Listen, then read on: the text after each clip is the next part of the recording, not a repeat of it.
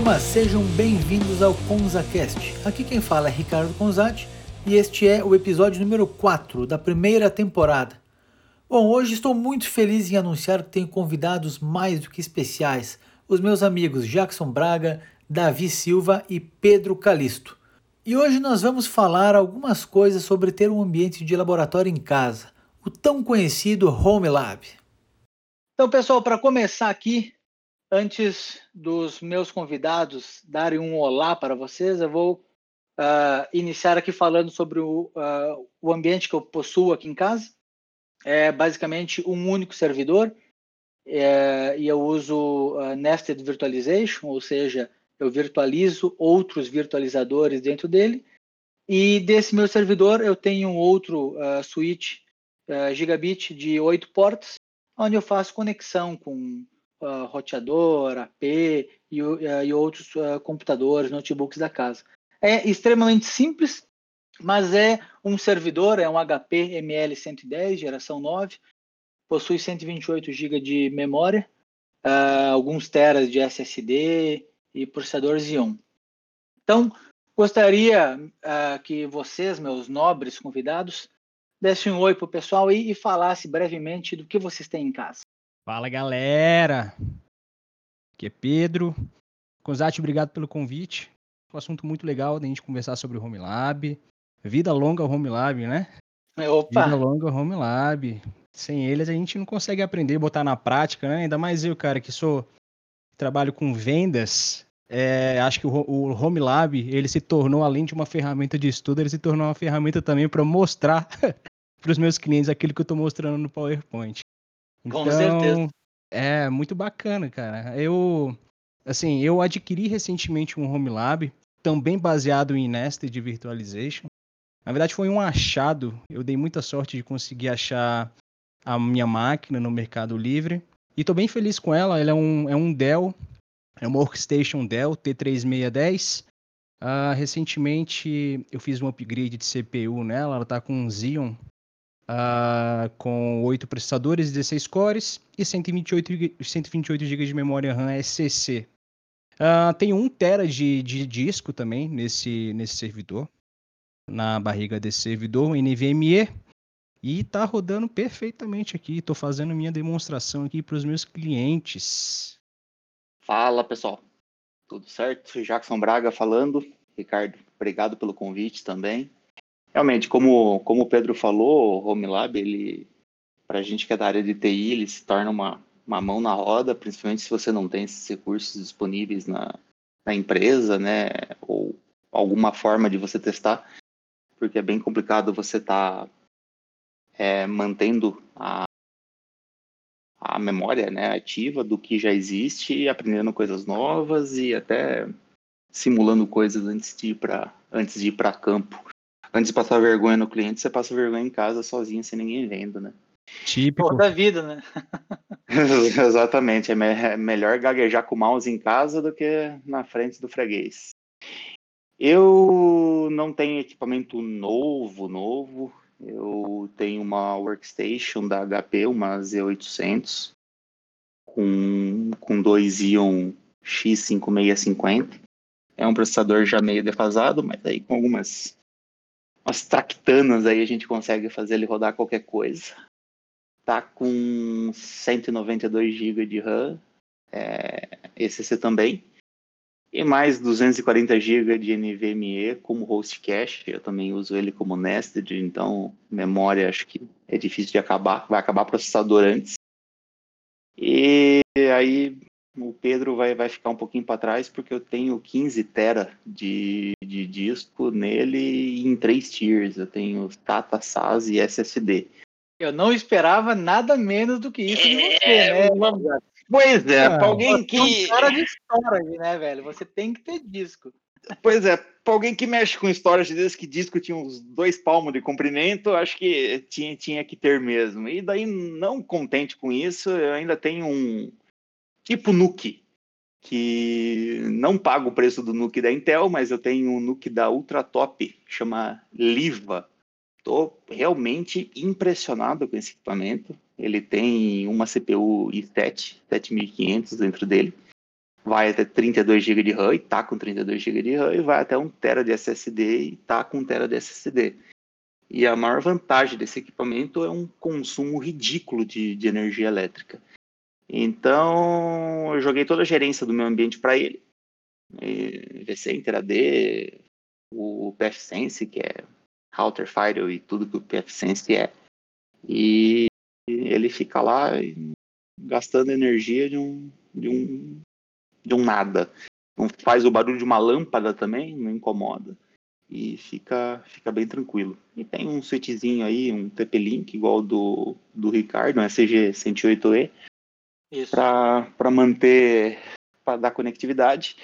E aí também, como a herança da elétrica e eletrônica está no sangue, ainda tem mais dois no break em casa. De 1.500 watts para o NUC e para o router da, da Telecom, né?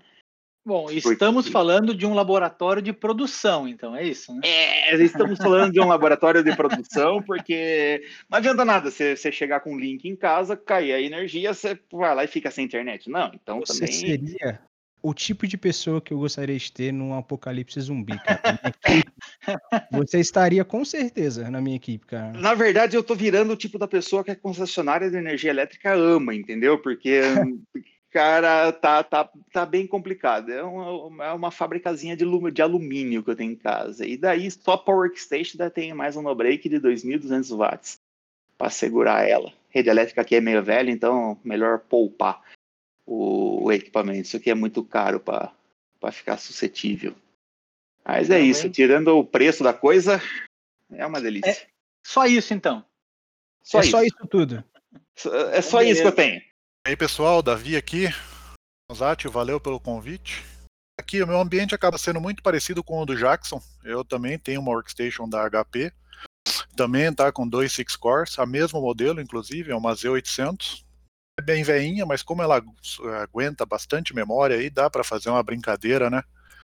Ela está com 144 GB de RAM, tem mais ou menos uns 5 TB de, em, em disco SATA, tem um NVMe de 500 GB que eu uso para swap, também uso ela com Nested Virtualization, então dá para aproveitar bastante esse NVMe aí, acaba não faltando memória, dá para subir bastante coisa. Recentemente eu subi um ambiente OpenStack com 9 nós com 64 GB de RAM. E coube tudo certinho, estava bem tranquilo. Tenho mais um notebook que eu resolvi comprar um notebook porque o Nuke era impossível de comprar por causa do valor. Então peguei um notebook um pouquinho mais antigo, é um, uma workstation móvel da Dell, uma Precision M4700. Tá com 32 GB de RAM e um i7 quad-core. Levinho não? Ah, não, mais ou menos, pesa uns 3 quilos. tá bom, tá bom. Além disso, eu tenho uma, um outro servidor da IBM, que eu, eu comprei ele inclusive antes da própria Workstation. Só que eu acabei montando a Workstation primeiro. Ele está com um quad-core 64 GB de RAM. É um IBM X3500 M3. E eu tenho um switch da UbiKit de 24 portas. Além do notebook. Temos, temos um vencedor. Além do notebook que a firma me, me forneceu, que também tem 64 GB de RAM e também tem um i7 quad-core. Então, estamos devidamente apresentados, já conseguimos identificar quem que são os dois monstros aqui dessa, dessa conversa. Né? Os caras têm laboratório de produção. Então, seguindo aqui, pessoal, a gente já falou sobre o que é a Home Lab, já uh, mostramos alguns uh, modelos de ambientes que a gente possui aqui. Agora vamos entender com um pouquinho mais de uh, detalhes, por que um home lab, qual a importância, qual as vantagens, desvantagens e afins. Bom, começando com alguns pensamentos aqui, eu acho que faz total sentido, né? Algumas pessoas já uh, mencionaram ali, para a gente ir uh, desenvolvendo, né? Tanto aprender ou melhorar skills de algum produto específico, como aprender novas tecnologias, né? Então, uh, eu não consigo ver outra forma de você aprender as coisas de uma forma mais rápida se não tendo um próprio laboratório em casa. Claro, não é um pré-requisito você ter um laboratório em casa para ser um bom profissional. Né? Não, eu não estou falando isso de forma alguma. Eu estou falando que se você tiver, com certeza vai agilizar muito o teu, o teu crescimento, né? Você vai aprender as coisas de uma forma muito mais rápida. Porque se você não tiver algum laboratório, ou você vai ficar dependendo de um laboratório remoto, que muitas vezes não é algum ambiente que você possa conectar e usar ele uh, como, como um ambiente real, né? Ele fica um pouco limitado aonde você pode clicar, o que você pode fazer, e você tem um tempo, né? Muitas vezes ele é uh, ele ele acaba sendo remoto, a questão de conexão não é muito legal. Já no teu Home Lab você tem acesso local, né? E, e ele é teu, ele está aqui do seu lado fisicamente, então fica muito mais muito mais fácil, né? É, então acho que essas são as principais vantagens. Como desvantagens, é, com exceção do valor, eu não consigo ver nenhuma desvantagem. É, algumas pessoas podem reclamar que talvez barulho ou espaço físico. Mas, cara, com um único servidor, a gente já viu vários exemplos aí do Jackson e do próprio Davi também. Com um único servidor você consegue ter bastante uh, memória, então uh, você não precisaria ter um data center de fato dentro da sua casa. Um único servidor já ia quebrar um, um baita galho, né?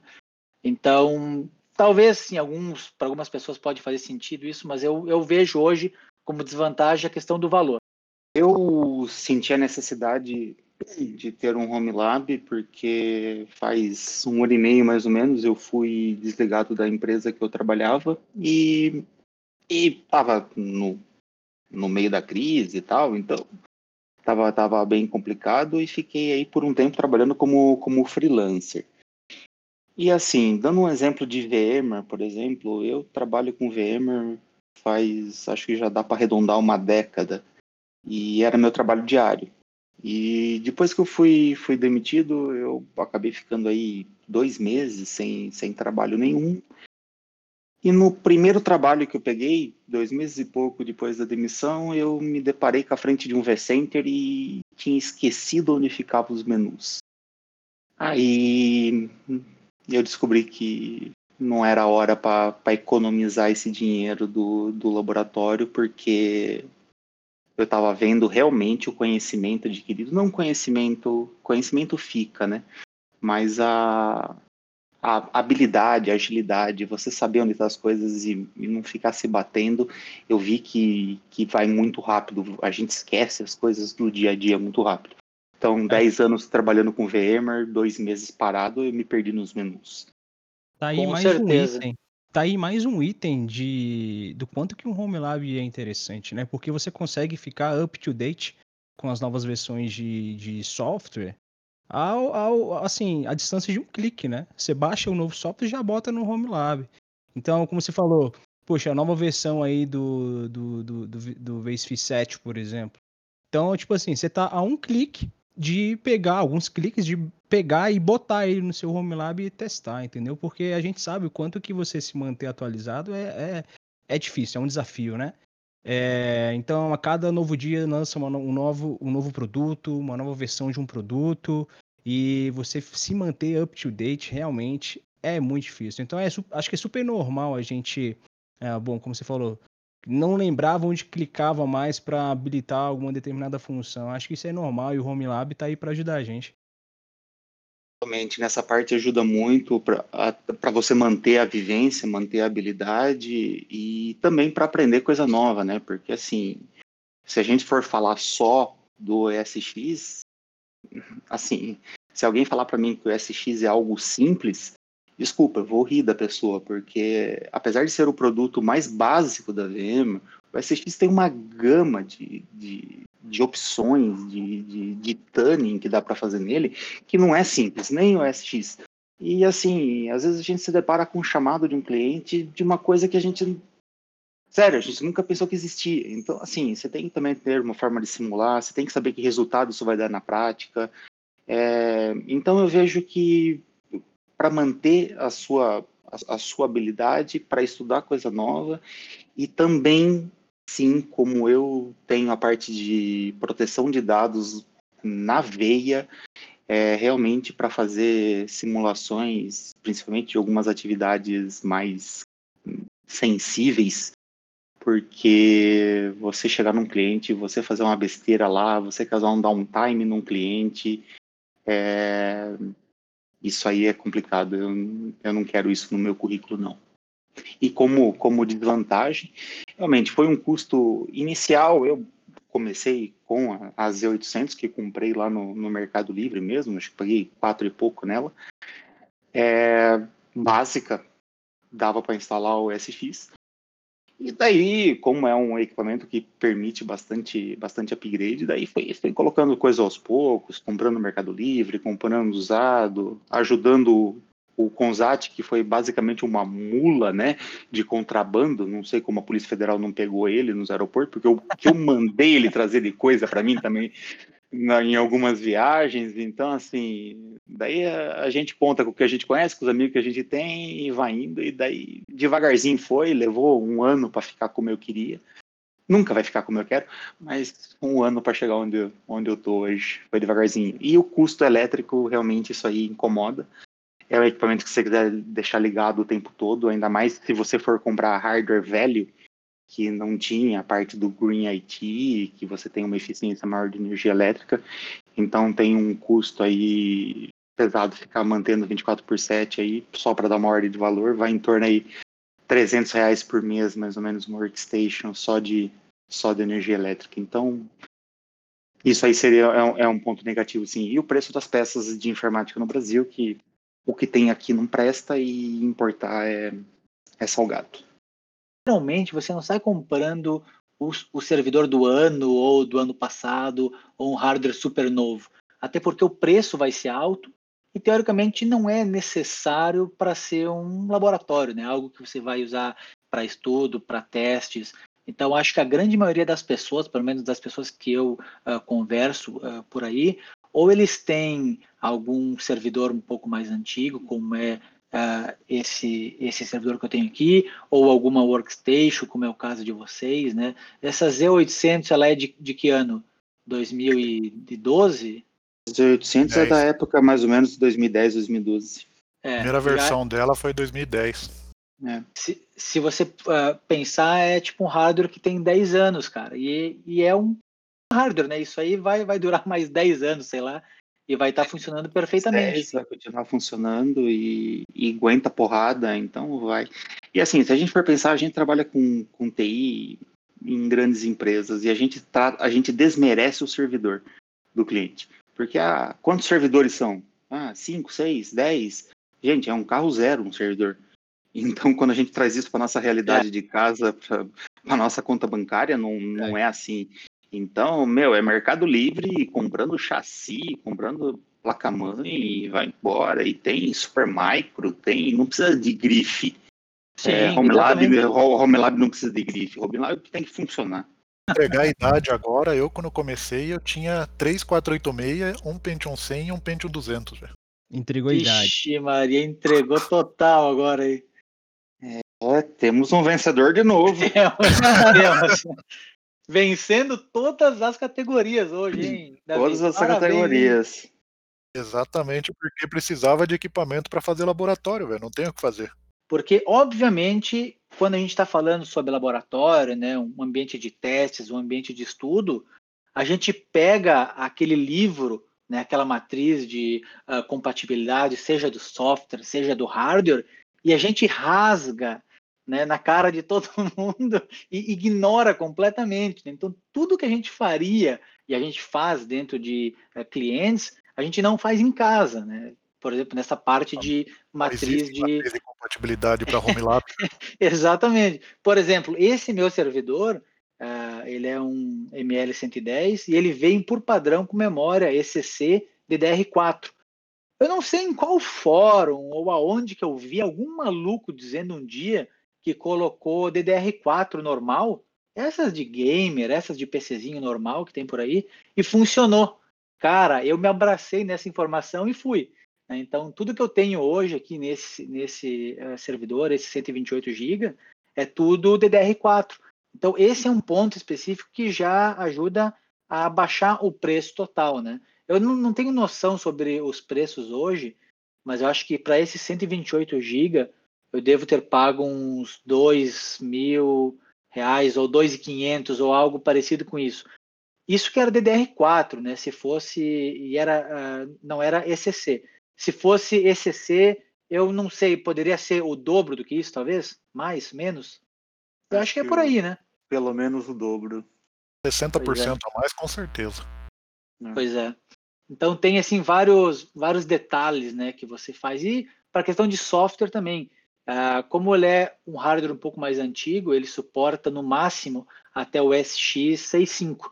Né? Mas aí a gente sabe aquela diferença entre suportar e funcionar. Né? Então ele suporta, né? ele é homologado para o 65, mas está rodando no 7.0 aqui sem problema nenhum. Né? Então, para laboratório, né, para home lab, isso é completamente aceitável, né? É, até porque ah, se você não seguir isso. Eu e o Jackson temos, ele, ele nem suportado é, né? Não, não suporta nem a CPU que tem nele. não suporta a CPU, não suporta os discos, não suporta controlador dividido, não é, suporta CPU, nada que tá lá. A CPU sozinha parou no 6.0. É. Exatamente. Essa, essa, questão, essa questão que o Konzati falou a respeito das boas práticas, né? Que a gente trabalha com cliente, a gente trabalha com TI. Então a gente sempre fala um pouco de boas práticas, matriz de compatibilidade. Isso que o Kuzati falou é muito verdade, cara. Eu tava lembrando, ele tava falando, eu tava lembrando.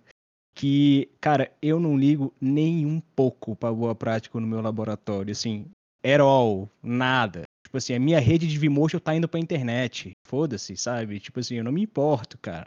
É um prato cheio para quem quer fazer pen teste aqui, cara. Tá tudo aberto, tá tudo indo pra internet, eficiente com a internet. Bom cara, saber, não me, não me importa, cara. Pode testar, cara. Entre, entre Já expui... aqui, eu tenho um IP, faz favor. Eu tenho um port forward do meu do meu do meu lab para internet, cara. Pode pode testar aí. Eu vou falar o seguinte, eu não consigo ser tão vida louca assim. Eu consigo, eu, eu demorei um pouco para conseguir uh, ignorar essa questão de matriz de compatibilidade do hardware, mas o que é voltado para software, cara, eu tenho aqui VLAN para Vimotion, eu tenho VLAN para servidor, eu tenho VLAN para desktop. Essas coisas eu não consigo, velho. Isso aí é um toque desgraçado para fazer tudo, tudo como tem que ser, sabe? É que isso é organização, né? Isso é o que depende da gente para fazer direito. Nota de rodapé desse podcast: não estamos contrariando o próprio podcast 2 do Ricardo, onde ele explica a importância da matriz de compatibilidade. Exato! É, é, é um bom ponto, que senão o cara vai chegar no episódio 4, vai ver esse negócio que a gente está falando aqui e falar, mas é, peraí. Porque eu acho que quando você cria um home lab, você tem que estabelecer o que, que você quer testar, né? Então, acho que você pode criar o seu caso de uso e testar no seu home lab. Então, você pensa, ah, eu quero criar um home lab em que eu vou tentar seguir à risca o máximo possível um ambiente de produção. Então aí de fato você tem que seguir matriz de compatibilidade, você tem que segregar o tráfego aí entre VLANs, seguir as boas práticas, etc. Quero testar, eu quero ver esse negócio funcionando o mais rápido possível. Então, cara, dá um deny em todas as boas práticas, dá um next, next, finish. Então acho que depende muito do, depende muito do caso de uso, né, que você está aplicando no seu laboratório. Aqui eu até tento. Eu acho que tem que ter um pouco de abstração também, né? Porque, por exemplo, tem algumas coisas que mesmo que você siga tudo certinho, tem algumas coisas que você não vai conseguir testar. Por exemplo, testar um LACP com a interface virtual. Isso. Exatamente, perfeito. Tem como eu testar. Assim, eu pelo menos não conheço nenhuma maneira de testar esse tipo de coisa. Você tem que é. abstrair isso aí. Acaba que com a prática você vai seguindo algumas, algumas coisas, né? Tipo, criar VLAN, algumas coisas do tipo, mas. Bom, uh, eu tento não complicar muito também meu laboratório, porque a intenção é justamente ser fácil e ser prático, né? Mas, como eu falei, acho que no fim das contas depende muito do caso de uso de cada um.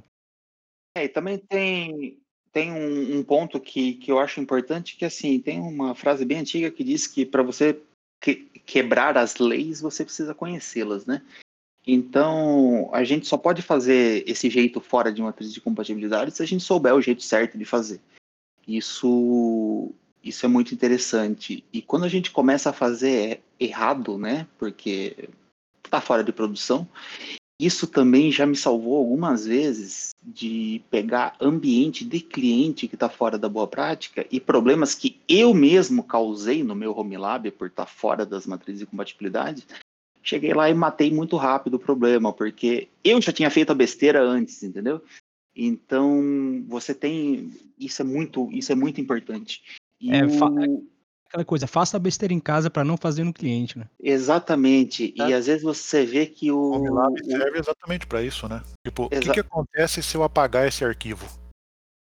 Exatamente. Paga o System 32 do Windows. é, por aí. E isso ajuda muito no dia a dia, principalmente em, em, chamados mais críticos, ambiente parado, você já ter uma visão geral, você precisar agir com emergência, com, com urgência, você. Porque quando a gente trabalha com um ambiente não ideal, qualquer coisa é melhor que isso, né? Então qualquer ambiente de produção que a gente pegar vai Boa. ser melhor que o nosso Home Lab. Há controvérsias, há controvérsias. Não, não estamos falando de você, Davi. Você, você tá fora da curva, entendeu? Você, você tem um ambiente de produção, pronto. Home Lab, né? Laboratório em casa, o teu ambiente de testes. Não existe leis, né?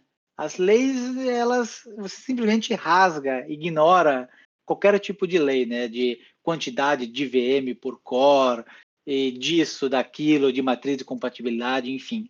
Você faz exatamente como o Pedro uh, mencionou, que é você usa para aquilo que você precisa, cara.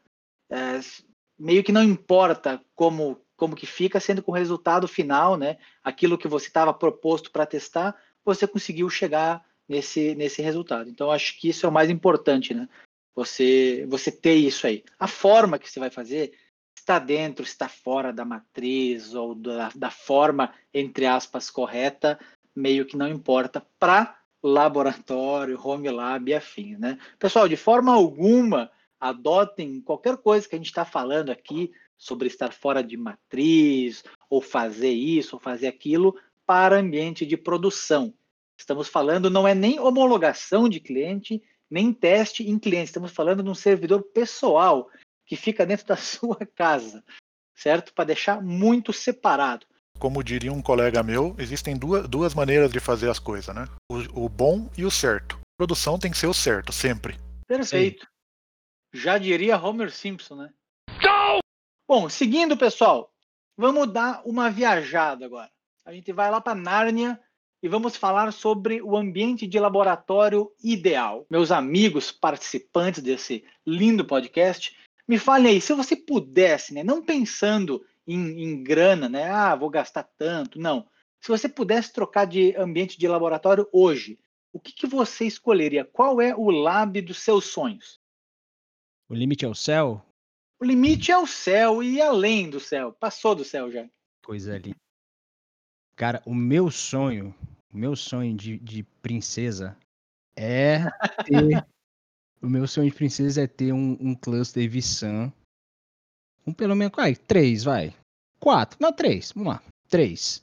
Daquele Super Micro, uh, modelo E300-9D, que são mini servidores da Super Micro, que, bom, eles suportam até 256 GB de RAM, consomem pouquíssima energia, são, assim, muito pequenos, e para quem acompanha o blog do famoso William Lam, do Virtualigator, ele direto ele fala sobre esse modelo da Supermicro. E bom, cara, meu sonho era ter um cluster vSAN, é, pelo menos três desses, um switch switch L2 aí para conectar esses caras em 10 gigabit. Acho que ficaria feliz também. E bom, e NVMe tochado em todos os meus hostzinhos, cara. Acho que esse seria o meu home lab assim do Bom, eu acho que eu não tenho nenhum, nenhuma marca, modelo específico, mas essa ideia de poder fazer um cluster físico, né, com tipo você ter três servidores, usar vSAN, ou até ter algum storagezinho, algo assim, eu acho que aumenta algumas possibilidades, né? Por exemplo, uh, você pode talvez desligar algum host físico quando não está utilizando, e, e, e, daí você consegue simular com um pouco mais de uh, realidade ambientes uh, reais mesmo, né? Mas claro, se eu, se eu, for pensar, assim, digamos que eu não seja casado, eu moro numa casa sozinho, onde ninguém vai me encher o saco pela quantidade, cara, se eu pudesse ter um data center dentro de casa, eu teria, velho.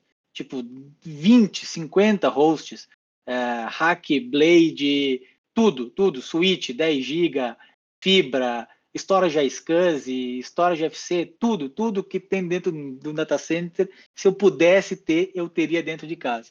mas né, não, não viajando tanto, porque tem certas coisas que, que infelizmente não tem como, sendo um pouco mais realista, eu acho que eu gosto bastante dessa ideia do, do Nuke, né? Uh, principalmente agora que a gente sabe que ele acho que acho que não suporta, mas ele funciona uh, 64 GB de memória. Então são umas caixinhas muito pequenas. Acho que três daquelas com 64 ou eu acho que eu vi alguma caixinha um pouquinho maior uh, que suporta até 128. Umas três dessa com 128 e NVMe ou SSD socado até onde dá. Acho que seria bem legal em algum switch uh, gigabit, talvez 10 GB. Eu vi até nessa semana que tem algum conversor USB que ele entra, acho que é USB-C e sai uh, 10 GB. Achei aquilo absurdo. Achei isso absurdo, muito legal.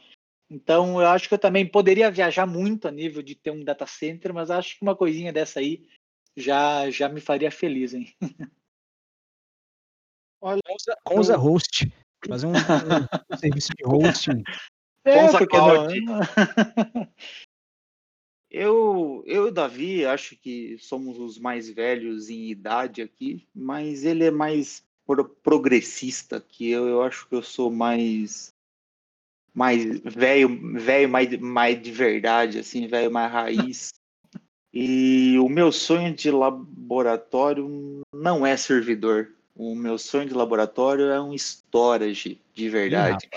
eu Aí sou, sim, hein? Eu sou maníaco, eu sou tarado, eu sou fissurado, eu tenho fetiche por storage. Isso, cara. E eu Caramba, quero. Eu queria, eu queria um storage de verdade, com FC de verdade, entrando numa HBA de verdade, e aí pode ser qual servidor quiser, quantos tiver, mas um clusterzinho aí com eu, o meu sonho é ter um storage FC. Aí. O Flash? Pode sonhar, cara. O limite. Cara, é não, pode sonhar, então, na verdade. Tá liberado, né? Tá liberado. Então, verdade, se é para sonhar, eu nem vou pôr o flash. Eu quero o híbrido, porque eu quero Olha. testar o workload, porque eu quero ver o que acontece na progressão da. Eu quero ouvir do... o disco cara, girando, né? O cara tem a opção de escolher o que ele quiser, ele escolhe um híbrido. Olha, um exemplo eu escolho o híbrido que porque humildade, cara. Eu escolho cara, é raiz. porque eu sei que o híbrido é vida real e eu sei o que não é impacto zero, aquela migração de dados, aquela progressão de dados. Eu quero ver isso acontecer, eu quero poder ver a fazer tane nisso, é. eu quero pegar aquela tierização assim e quebrar as pernas dos engenheiros e falar, não, olha, é assim que implanta essa porra, Muito entendeu? Bom, fazer, fazer SSH para controlador e ver o IO stat acontecendo, é, né? Isso, é, é, é, nesse nível, é nesse nível. E lá meter o osciloscópio na controladora para ver os bits passando. É, o Caramba, meu, meu Storage Lab é, é, é o storage mesmo. Bom, então eu acho que é unânime que nós realmente temos um vencedor, né? O cara foi para Nárnia geral aí. É. Diferente, diferente. Muito na bom. verdade, o que é unânime é que a gente tem problema na cabeça, né? Porque. É, cara, a gente trabalha com TI, né, cara? Então, é, é um é... pouquinho de problema mesmo. Ninguém precisa saber disso, mas já é tarde pra caramba e a gente está aqui, tá frio pra caramba e a gente está viajando na maionese em que laboratório que a gente queria sonhar. É verdade. Cara, mas isso eu acho que é uma coisa legal pra caramba, porque se eu for pensar, uh, eu devo ter videogame aí há uns oito anos e esse, esse meu laboratório eu devo ter desde 2016, né? Tá fazendo quatro anos. Se eu contabilizar as horas de lab que eu tenho, elas devem ser 10 ou 15 vezes superiores às horas que eu passo na frente do meu uh, PlayStation. E, e, realmente, às vezes, não, é, é, é, muito mais interessante você ficar. Eu, eu, eu, sempre uso o termo brincando com o meu laboratório. Porque realmente, às vezes, nem assim, é, meio que não parece estudo, sabe? Você fica ali viajando, criando umas coisas, fazendo uns testes, mesmo que não tenha relação com o teu trabalho direto, mas você testa alguma ferramenta que parece legal, você faz alguma maluquice. Cara, é realmente muito divertido você usar isso para você uh, brincar ou uh, passar o tempo, né? De alguma forma. Cosati, eu concordo 100% com você, cara. Vou te compartilhar uma situação ontem que eu tava exatamente fazendo isso, brincando com o laboratório, né? Aí o que, que eu decidi fazer? Não, deixa eu brincar aqui com um pouco com o VRA, né? Da o Realize Automation da VMware. E, bom, eu acabei enfrentando um erro, né? Porque laboratório é assim, cara. Erro. É para dar erro mesmo, pra gente aprender, poder aprender com o erro. E isso era um domingo à tarde, isso foi ontem, tarde. E eu mandei um print do erro que tava dando no VRA para um amigo meu. Aí eu perguntei para ele, cara, você tem ideia do que, que pode ser isso aqui? Ele me respondeu com uma foto de uma cerveja, falou, bicho, vai, sai do computador, você é um nerd, cara, vai, vai tomar uma. Eu falei, não, cara, eu tô me divertindo aqui, respeita a minha diversão, tá bom? Se minha diversão é diferente da sua, respeita, Muito bom. cara.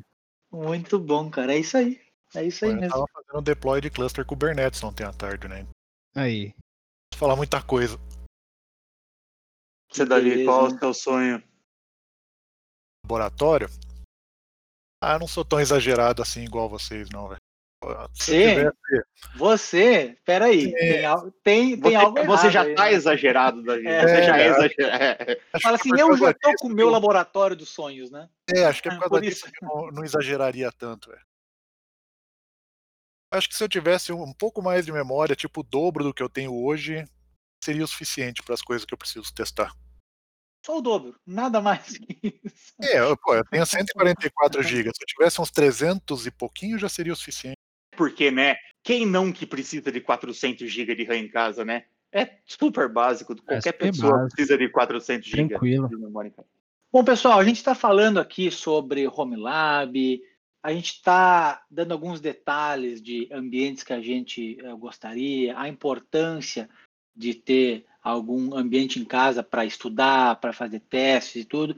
E você que está aí nos ouvindo, talvez pense, pô, eu não tenho nada em casa, pô, faz total sentido, eu gostaria de começar a comprar algo ou iniciar pequeno e ir eh, melhorando conforme eu eu ir uh, conseguindo, ou conforme for tendo novas necessidades, e deve estar com grande dúvida relacionada a como começar, né? Tem tantas opções de hardware, não sabe se vai para workstation, um PC gamer, um PC simples um pouco mais parrudo, se usa no próprio notebook, se compra NUC.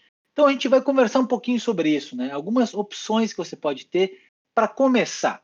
Então eu acho que a gente pode começar com o Pedro, que eu acho que de todos foi o que fez essa compra mais recentemente, e eu acredito que deve ter feito alguma uh, pesquisa um pouco mais apurada sobre isso. Compartilha aí, Pedro. Sim. Cara, definitivamente, se eu pudesse recomendar para os nossos queridos ouvintes um starter kit, um starter pack Boa. para começar um, um home lab, eu definitivamente sugeriria comprar um workstation, cara. A workstation, ela é pequena, ela faz pouco barulho, ela consome pouca energia e ela tem, bom, esse aspecto por fora de desktop, mas com componentes de servidor. Então, eu acho que você comprar um workstation e rodar tudo é, com nested virtualization, ele é um kit de starter pack, um starter pack muito bom, cara, porque uh, bom, te dá toda essa flexibilidade do nested virtualization, né? Você não, não precisa de, de espaço, não, não consome muita energia, não faz muito barulho. A minha workstationzinha aqui, essa Dell T3610, ela tá bem ali no cantinho, cara. Eu só pluguei ela na rede e é isso. Tá ali, ninguém nem lembra dela. Nem, nem barulho faz, tadinha. Então, assim, se eu pudesse recomendar um starter pack aí, eu definitivamente sugeriria aí a workstation com discos rápidos aí atachados nela e um switchzinho básico L2 aí para você plugar, plugar seu novo servidor na rede. Essa é a minha sugestão. E você consegue nessas workstations ter bastante memória RAM, consegue colocar bastante disco, o CPU dela também é uh, bacana. Então, para você começar, você pode, acho que tranquilamente começar aí com 32, talvez se for tiver aquele aqueles trocados sobrando, talvez colocar 64. Acho que já dá para começar bem legal. Eu acho, eu acho que hoje, no mínimo, é o que eu penso. Eu acho que para RAM, cara, acho que no mínimo 64. É, ainda mais se você for testar coisas da VMware, que é tipo um Google Chrome ambulante, coisa da VMware, né, cara? Assim, é, é, come sua RAM e você não tem nem direito de se defender. Eu acho que 64 GB de RAM é um bom, é um bom start. E, bom, dá para iniciar com single socket também, CPU, enfim. Concordo plenamente com o Pedro. E agora só fazendo uma a explicação do porquê. É, o NUC, o porquê não, ele é muito limitado. Você vai se incomodar, principalmente com a falta de expansão de disco e memória dele. O servidor, porque é muita coisa, né? A gente está falando de equipamento muito caro. E a Workstation está aí no, no, no meio do caminho. E agora a parte de provocação. Quem me conhece sabe que não pode faltar a parte da provocação. Não, amiguinho. Uma Workstation não é igual ao seu PC Gamer. Opa! sabia que vinha. Boa observação. É, tá, Workstation os... não é PC Gamer high-end. Exatamente. O seu PC Gamer não vai aguentar 10, 15 anos de uso a placa-mãe do seu PC Gamer não foi construída para aguentar tanta dilatação e retração por causa de variação térmica, é, a gente não está falando da mesma coisa. Então, eu acho que são assim, categorias completamente distintas, né? São, são distintos, né? A, a gente vê esse erro da memória, né? De, de, corre, de correção de erro de memória.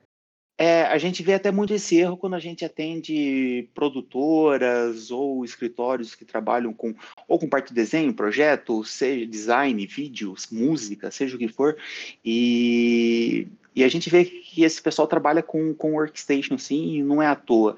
Não é porque você tem uma placa de vídeo fantástica no seu computador, lotada de memória, que consegue jogar todos os jogos que eu não sei nenhum, porque eu não jogo, que, cara, você tem uma, uma máquina legal. Mas também, em contrapartida, laboratório você faz dentro do seu notebook com um VMware Workstation, se você quiser. Então, assim, tem muito mais do que você está querendo para você. Então, eu, meu, meu primeiro laboratório foi um, foi um VMware Workstation. Conseguia subir dois Windows por vez lá e a máquina chorava, mas ia. E daí com o tempo você vai, vai melhorando. E para quem acha, agora a provocação número dois, que, ah, vocês são ricos, é por isso que vocês estão falando isso? Não. Uma workstation usada no Mercado Livre, você vai pagar o que você pagou no seu celular. Opa! Hum. É, pessoal.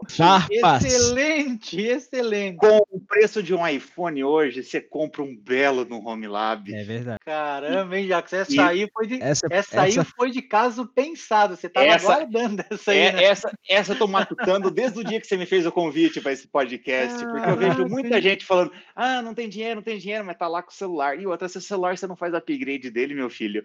Eu comprei a, a workstation que custava menos do que o seu celular e vou fazer upgrade, ela vai durar muito mais, mais muito mais do que o seu celular. Bom, velho, muito bom. É... Eu não tenho nada para complementar com relação a hardware. Eu acho que é o que o pessoal já falou, começar pequeno e a única coisa que eu falaria é que tentar comprar um hardware que possa expandir bastante exemplo da Workstation é legal porque você pode começar pequeno ali com seus 32 GB de RAM e essas Workstation mais modernas vão fácil até 128. Na verdade, popularizou bastante a, a HP, as Workstation HP como, como Home Lab, é porque eles começaram um pouco antes do que, do que a Dell nisso. Então tem, tem muita, muita máquina velha no mercado para a gente comprar. Então, Z600, Z800, a gente está falando de um equipamento antigo que na época não tinha concorrência e foi um estouro de venda da HP. Então, hoje tem um legado bem velho aí, que é tratado como sucata muitas vezes, mas que, que, a gente sabe. A gente vive de sucata. Homelab é, um, é uma sucata que carinhosamente a gente chama de, de data center. É uma sucata limpinha, não é? É uma sucata, é, é, o porco limpinho. É, é, o porco limpinho. É o porco limpinho. O Homelab é um porco limpinho. Muito bem, cara, muito bem. Bom, senhores, então acho que a gente conseguiu abordar de forma bem ampla aí todos os, os aspectos, ou pelo menos os principais aspectos de um Home Lab. Esse podcast vai estar publicado no conzacast.com e espalhado aí pelos, pelas mais diversas plataformas de música. Bom, então eu quero agradecer a participação de vocês, senhores. Obrigado pelo papo e espero que possamos nos encontrar novamente para debater outros assuntos também. Valeu, Conzati. Obrigado pelo convite. Não posso deixar de vender meu jabá. Por favor, pessoal, acesse meu blog. Eu tenho um blog, blog pedrocaliço.com. que eu também produzo conteúdo relacionado a TI. E bom, tem muito, muita coisa legal lá. É, recentemente eu fiz uma série de vídeos a respeito da, do novo lançamento da VMware, do VSphere com Kubernetes, e tá bem legal. Vou vender meu jabá aqui. E se puder dar uma força lá, se inscrever no canal, eu agradeço. Ricardo, obrigado pelo convite. Não vou chamar ninguém para ver meu blog, porque nem eu vejo meu blog. eu Boa. tenho uma preguiça do caralho de escrever e produzir conteúdo. E confesso que só aceitei fazer esse porque não me deu esforço nenhum, só estou tendo que falar só. É, Boa. Então, me achem no LinkedIn, no Twitter, no Facebook, no Tinder, onde vocês quiserem. Yeah. é, tamo, é, tamo, tamo lá, vamos, já que é para fazer jabá, vamos fazer jabá. Tamo aí, né? Entendeu? Geral, né? Tamo, tamo na praça, entendeu? Mas. Muito bom. É, é isso aí, a gente se encontra. Aí, valeu, Conzate. Fica meio sem graça falar depois do Jackson, porque tudo que eu vou falar ele já falou. Eu também tenho um blog, mas eu também tenho uma preguiça desgraçada de fazer as coisas. Então não entrem lá porque não vai ter nada para ver. Só para confirmar, a parte do Tinder faz sentido para você também? Não, não, essa parte. Ah. Quase tudo então. Quase tudo isso. Boa, Davi. Então, beleza. Menos concorrência, então. Fechou, pessoal. Forte abraço e até mais.